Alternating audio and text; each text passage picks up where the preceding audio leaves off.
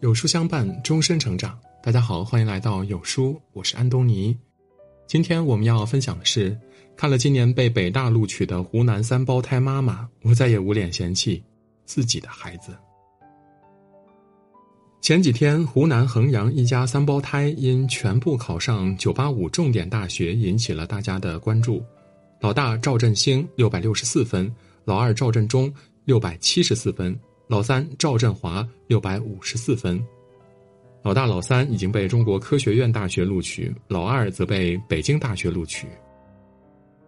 三兄弟复制粘贴般的优秀，让围观的父母又羡慕又嫉妒。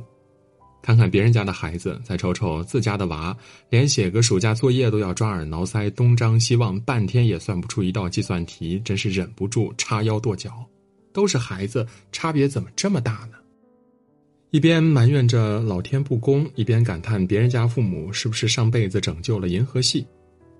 可哪有什么天生的学霸？只要你深入了解，就能发现，每个金光闪闪的孩子背后，都站着奋力托举的父母。面对自己如今的成绩，三兄弟说了，最想感谢的人就是妈妈。很少会有一个母亲像我们的母亲这样，为了孩子把自己逼成了一位教育专家的。从小，父亲就一直在外地工作。妈妈谭女士一边上班，一边还要照顾三个孩子的生活起居。每天早上六点，谭妈妈就会准时起床，给三个孩子做早餐，然后匆匆忙忙的去上班。晚上下班后，谭妈妈除了干各种家务，还要辅导三个孩子的功课，督促他们养成好习惯。面对孩子的错误和缺点，他不吼不骂，总是充满耐心和智慧。节假日的时候，他还会带着孩子们去见识世界，比如各种图书馆、博物馆、科技馆，用兴趣引导孩子学习。他还带着孩子去过一些名校，激发孩子对大学的向往，用目标激励孩子上进。最让人钦佩的是，因为孩子们很喜欢奥数，于是他逼着自己每天都自学一遍，然后再与孩子讨论。为了能教育好孩子，他甚至还逼着自己考取了教师资格证。在这个家里呢，父母对孩子从来不是单纯的说教、控制、发号施令，而是逼着自己与孩子一同努力，相互成就。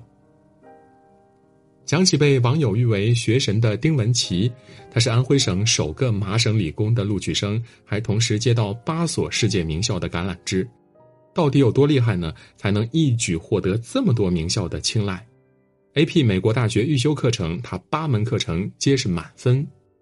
在 SAT 二全球统考单科满分八百，他数学和物理双满分，化学也取得七百六十分的高分。ACT 被称为美国高考，满分三十六分，他首考成绩就有三十四分。托福满分一百二十分，他也考了一百一十四分。虽然成绩很牛，但是丁文琪却不是书呆子。十七岁的他呢，能歌善舞，样样精通，钢琴和古典舞都拿了十级，还擅长芭蕾舞和书法篆刻，各种竞赛奖项也拿到手软。谁也想不到，在大家眼里近乎完美的天才少女，曾经也和多数普通孩子一样叛逆，不想练琴，反感上补习班儿小的时候，她也很贪玩，做事儿三分钟热度。看到别的孩子都在玩，而自己却被关在房内练琴练舞，他心里呢非常抵触。丁妈妈发现他的消极情绪后，没有指责和打骂，而是先给他减压，只保留了他感兴趣且表现不错的兴趣班接着，丁妈妈一边鼓励女儿要把大目标变成小目标，一个一个攻克，一边还耐心的开导女儿：“这些好玩着呢，是你还没有练到那个点。”在妈妈的循循善诱下，丁文琪得到的肯定和赞美也越来越多了，内驱力也完全被激发出来。丁文琪还有许多好的习惯，比如做完作业才能玩，中午要定时午休，什么时间做什么事情等等。正是这些促成了他耀眼的成绩。丁文琪说：“其实父母工作养家呢也很忙，根本没有太多时间来陪伴。但是在他的家教中有最重要的一环，就是父母的以身作则。他午睡时，父母陪着他一起午睡；他阅读时，父母也一起阅读。”他写作业时，父母也在一旁看书。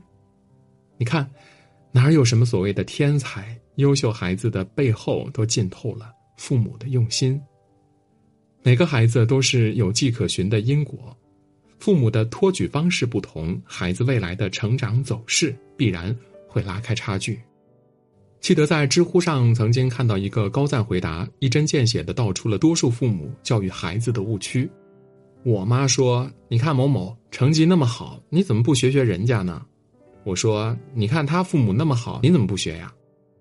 我妈又说了：“人家父母好，你去给别人家当儿子呀，看别人要不要。”我说了：“哦，那你把别人儿子抢来呀，看别人愿不愿意给你当儿子呢。”我们总是在羡慕别人家的孩子，嫌弃自家的孩子，可我们自己呢？真的对孩子尽到了管教、陪伴、引导的责任了吗？在湖南三胞胎新闻的评论中，我看到了这样的一条：看到别人家的父母，才知道自己真的没资格指责孩子、教训孩子。他说：“女儿现在都初三了，不仅成绩在班上倒数，还在学校里逃课、上网、偷东西，打也打了，骂也骂了。可是女儿呢，依然我行我素，毫无悔意。有一次把女儿逼急了，她哭着说出了心里话：我作业不会写的时候，你们教过我一次吗？”学校开家长会，你们有去过吗？我为什么成绩不好？你们真正问过吗？关心过吗？小时候不管我，现在我长大了，你们也管不着了。那一刻，作为父亲，他愣是一个字儿也反驳不出。著名教育家克鲁普斯卡亚所说的：“家庭教育对父母来说呢，首先是自我教育。可是很多父母往往是自己没做好，拼命逼孩子，自己哪儿都对，错全怪孩子。”一位教师朋友曾经和我说过这么一番话，让人醍醐灌顶：孩子小时候总有父母嫌麻烦想偷懒儿，选择两手一摊，把孩子托付给老师、给学校，甚至当个包袱一样甩给老人。结果呢，孩子长大了，成绩不行了，脾气还大，毛病一堆，于是呢，家里总是鸡飞狗跳。说到底呀，还是父母的责任，生而不养，养而不教，最后注定是悲剧收场。教育的很多问题呢，答案都在父母的身上。若孩子不成器不成才，最应该反思的不是孩子，而是父母自身。网上曾流传着一篇名为《不能怪我》的小学生作文，孩子的作文只得了七十八分，只因被作文题“勤劳的妈妈”难住了。妈妈天天打牌，我实在不知道怎么写。一则视频中，老师问孩子：“爸爸平时喜欢做什么呢？”打游戏、打麻将、看手机、看电视、抽烟，这些答案占了九成。看到这些呢，不知道有多少爸妈和我一样自惭形秽了。